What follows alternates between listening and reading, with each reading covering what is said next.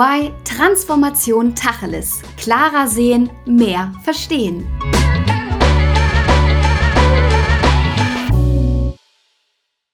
Liebe Zuhörerinnen und Zuhörer, willkommen zum zweiten Teil des Podcasts Globale Märkte und Deglobalisierung der Lieferketten. Gesprächsteilnehmer sind weiterhin Frau Susanna Schneeberger, Herr Dr. Ralf Viechers vom VDMA und Martin Neuhold von EY.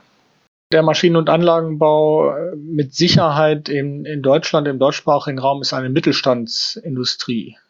Eine große Anzahl mittelständischer, zum Teil wirklich kleiner Unternehmen ähm, ist mittlerweile gleichzeitig global tätig, sehr eng vernetzt, äh, national und international in, in, in Wertschöpfungsketten, in Lieferketten gemeinsam. Was müssen kleine Unternehmen beachten in einer Situation, die sich jetzt ja schon seit Jahren global und geopolitisch verändert hat? Das ist natürlich auch eine Frage, die uns schon seit vielen Jahren letztlich begleitet. Wie schaffen es die kleinen und mittleren Unternehmen, diese ganzen Anforderungen zu erfüllen, sei es technisch, sei es durch einen internationalen Auftritt?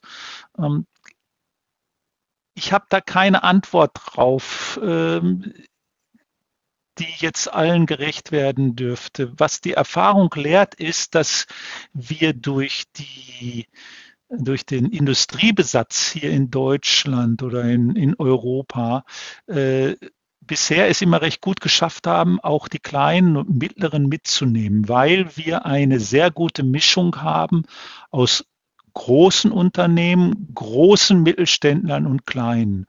Und diese großen Unternehmen und die großen Mittelständler haben es in der Regel geschafft, ihre Partner, die eben sehr spezialisiert sind, mitzunehmen, sowohl bei den technologischen Entwicklungen als auch bei ihren Globalisierungsbestrebungen.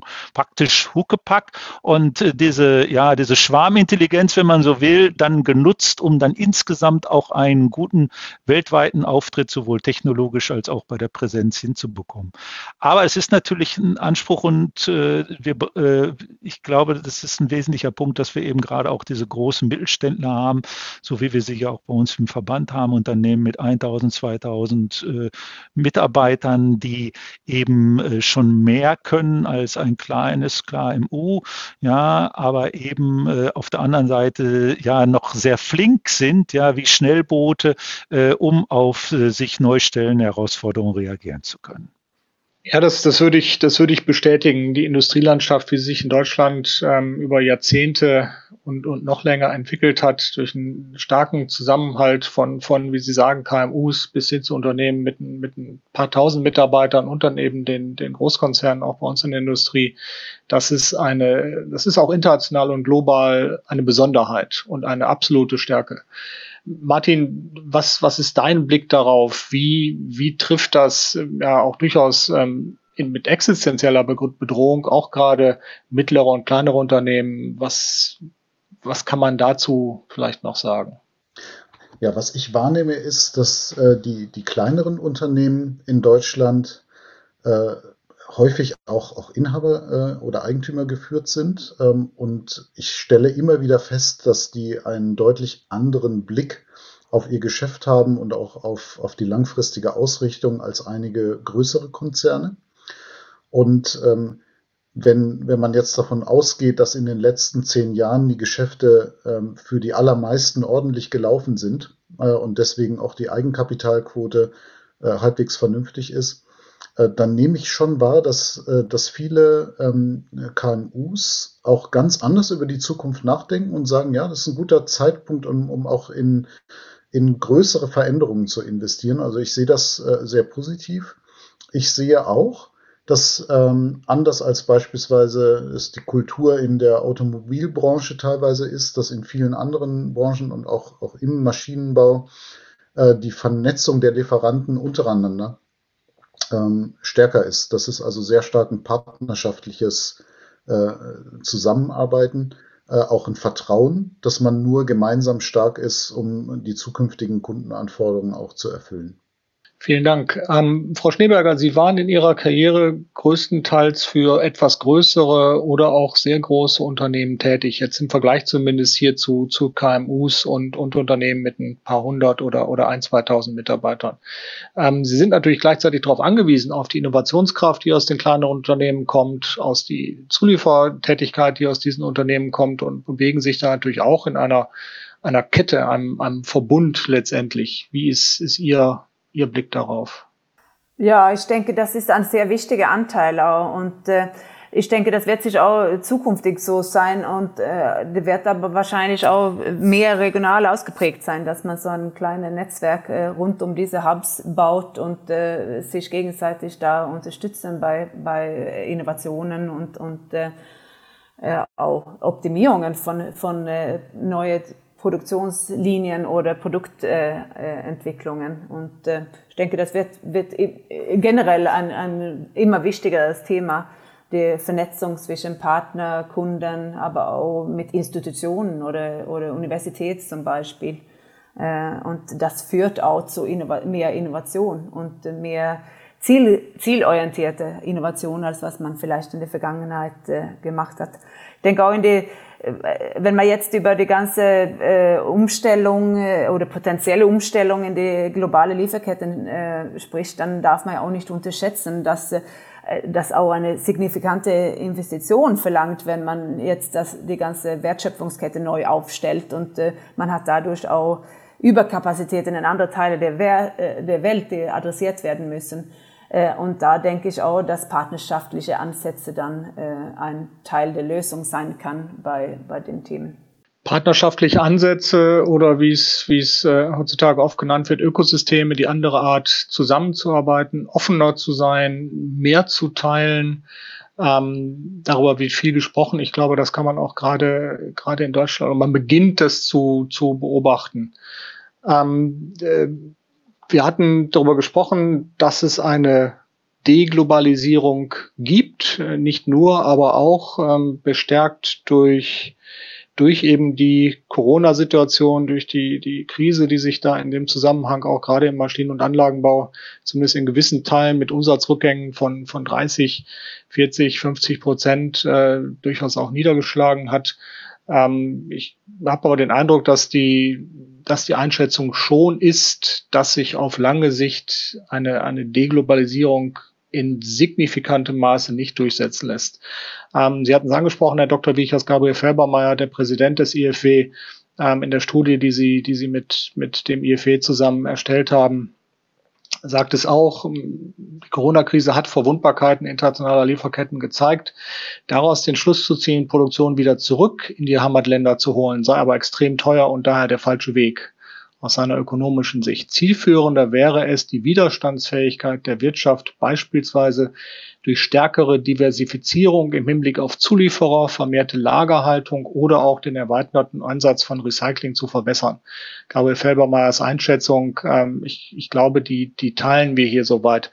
Ähm, in den Vorgesprächen hatten wir auch noch so ein bisschen nach Bold Statements gefragt. Herr Dr. Wiechers, Sie hatten da gesagt, dass eine Renationalisierung von Wertschöpfungsketten keinen Sinn weder gesamtwirtschaftlich betrachtet noch unter Risikogesichtspunkten machen würde. Ich glaube, dem, dem können wir uns hier ein, anschließen. Ist das richtig? Ja, ich meine, nehmen Sie doch nur den Fall, dass wir jetzt bestimmte Produktionen jetzt nach Deutschland oder Europa zurückholt und nicht mehr auf mehrere ja, Standorte zurückgreifen kann, wer sagt uns denn, dass wir irgendeine Naturkatastrophe oder einen neuen Ausbruch eines Viruses jetzt nicht nur in Europa haben? Dann, das hilft ihnen auch nicht weiter. Wichtig ist, ich denke mal, und das hat ja auch Frau Schneeberger angesprochen, dass wir ähm, ja diese, diese Multinationalität hier auch beibehalten, damit man eben dann auch äh, switchen kann äh, und auf andere äh, Zulieferer dann zurückgreifen kann. Ich will Ihnen ein Beispiel nennen. Am Anfang äh, der Pandemie, als es also zu massiven Engpässen äh, in China kam und alle ganz nervös waren, wie weit also hier die Lieferketten äh, aufgrund einer gegebenenfalls vorhandenen China-Abhängigkeit überhaupt halten würden, äh, da hatten wir in, unseren, in unserer Mitgliedschaft bei unseren Unternehmen hier im Verband durchaus solche, die profitiert haben davon, weil schlicht und einfach Leute dann mehr in Deutschland bestellt haben, was sie sonst vielleicht in China bestellt haben. Und umgekehrt kann das natürlich auch der Fall sein. Und ich kenne auch Beispiele, wo dann schlicht und einfach, weil ein Produktionsstandort voll ausgelastet ist, man dann eben auf einen anderen zugreifen. Das kann im nationalen, aber eben auch im internationalen Kontext bestehen. Also wichtig ist für mich, und damit will ich äh, das hier beenden, dass die Unternehmen selber diesen Prozess in die Hand nehmen und dass es nicht politisch verzerrt wird durch Auflagen, durch falsch gesetzte Anreize, die dann die relativen Preise verzerren und letztlich auch die Entscheidungsgrundlagen dann verzerren. Die Unternehmen wissen selber, äh, wo sie ihre Risiken haben. Sie gehen an diese Risiken ran und wir sollten uns also möglichst davor hüten, aus einem Anspruch, alles besser zu wissen und hier jemanden schützen zu müssen, äh, hier politisch zu stark einzugreifen. Vielen Dank. Ähm, Frau Schneeberger, sowohl in den Vorgesprächen als auch eben in der Diskussion haben Sie den, den Einsatz von Technologie stark gemacht. Wie kann man Unternehmen, auch kleinere Unternehmen gerade motivieren, unterstützen, auf Technologien zu setzen? Es ist häufig zu hören, Digitalisierung, das geht noch zu langsam, gerade in Deutschland. Äh, vielleicht ist auch die Infrastruktur nicht immer entsprechend ausreichend. Mit 5G, ja, das ist, das geht in anderen Ländern zum Teil schneller. Was, was muss da getan werden? Ich denke, für jede Firma heutzutage ist ja, geht es um die Überlebensfähigkeit, äh, wenn man das mittelfristig äh, weiterdenkt oder langfristig äh, mitdenkt. Das ist eine Voraussetzung, um konkurrenzfähig zu sein und eine Möglichkeit, sowohl Kosteneffizienz und Kundenorientierung zu arbeiten. Und deswegen denke ich, dass das müsste Anreiz genug sein. Wenn man die Chance bewusst nicht nutzt oder, oder man das verschläft, dann wird man in, in, in der Zukunft auch schwierig haben.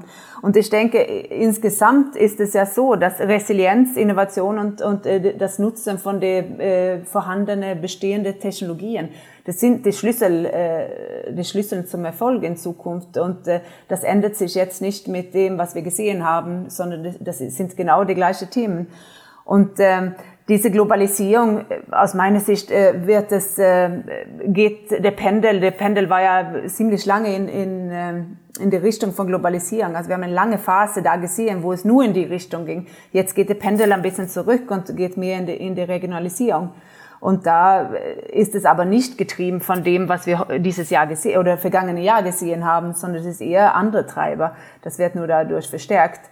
Und da denke ich, ist Technologie eine der Lösungen, äh, um äh, da erfolgreich zu werden und, und äh, äh erfolgreich zu bleiben. Sowohl innerhalb von, von ähm, oder äh, sowohl in, in der Aspekte von Effizienz und Resilienz als auch von Innovation. Technologie wird globale Optimierungen, Flexibilität und stärkeren Kundenfokus ermöglichen. Ja, danke schön.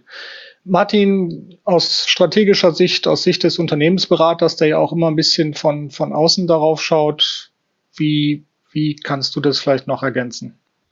Also die, ähm, die, die Zukunft, glaube ich, äh, ist, ist tatsächlich ein Stück weit geprägt davon, dass wir durch Digitalisierung auch dematerialisieren. Äh, das heißt, wir müssen uns ein bisschen davon loseisen, äh, dass, dass sozusagen das Engineering, die Innovation, auch, auch das Digitalisieren äh, immer nur da stattfindet, wo dann auch produziert wird. Ja, das, das ist, glaube ich, ähm, etwas, was man, ähm, was man nochmal beachten müsste, auch für zukünftige Lieferfähigkeit.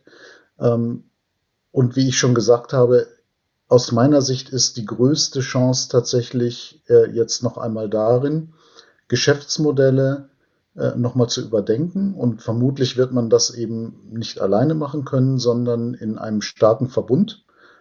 Und da stimme ich allen Vorrednern zu. Äh, Deutschland ist, ist äh, in der Maschinenbaubranche toll aufgestellt, um genau diesen starken Verbund und Zusammenhalt nochmal aufleben zu lassen und alle Stärken diesbezüglich auszuspielen. Ganz vielen Dank. Ähm, ich, ich, glaube, wir kommen damit zum Ende unserer spannenden Diskussion und haben das Thema globale Märkte und Deglobalisierung der Lieferketten im Maschinen- und Anlagenbau unter verschiedenen Gesichtspunkten beleuchtet, auch durchaus ausgeweitet auf Überlegungen darin, was heißt das für eine sehr deutlich mittelstandsgeprägte Industrie, ähm, wie spielen da Überlegungen zu Ökosystemen, die sich vielleicht noch stärker entwickeln, als es immer schon der Fall war, hinzu. Also ich, es gibt da viele Aspekte, die, die hier einen Einfluss nehmen. Ähm, einer, der auf jeden Fall grundlegend sich seit Jahren abzeichnet, ist der Einsatz von, von neuen Technologien. Ja, das ist, das ist sichtbar und, äh, und, und zwingend wichtig, sich damit zu beschäftigen. Ein Ziel unserer Podcast-Reihe ist, am Ende eine, eine Kernbotschaft einzugrenzen, Tacheles zu reden, wie wir es nennen. Das, das fällt mir nicht ganz leicht. Es gab viele Aspekte, die wir beleuchtet haben. Aber ich glaube, wir sind uns einig, auch wenn es Deglobalisierungstendenzen gibt und auch wenn, wenn man stärker global, äh, lokal sich ausrichten kann ähm, und bestehende, aber auch neue Netzwerke knüpfen kann, wird Deutschland als Industrienation und der Maschinen- und Anlagenbau als, als global tätige Industrie ähm, weiterhin darauf setzen und auch an vielen Stellen ganz schlicht darauf angewiesen sein, global Kunden zu haben, aber auch global in Lieferketten und ähm, partnerschaftlichen Ökosystemen zu arbeiten und tätig zu sein. Ähm, davon gehen wir aus, darauf hoffen wir und ich würde denken, dass sich das auch absehen lässt. Ich möchte mich ganz herzlich bei den, den Teilnehmern unserer Diskussion bedanken, bei Frau Susanna Schneeberger, bei Herrn Dr. Ralf Wiechers und bei Martin Neuhold. Ähm, es hat mir sehr viel Spaß gemacht ähm, und ich freue mich auf die weiteren Diskussionen. Wir möchten darauf hinweisen, dass es eine Reihe gibt in diesem Kontext, ähm, die man abonnieren kann zu Tacheles in der Industrie und natürlich zu dieser, dieser Reihe im, im Dialog mit dem Maschinenbau. Herzlichen Dank und bis bald. Das war EY Transformation Tacheles. Klarer sehen, mehr verstehen.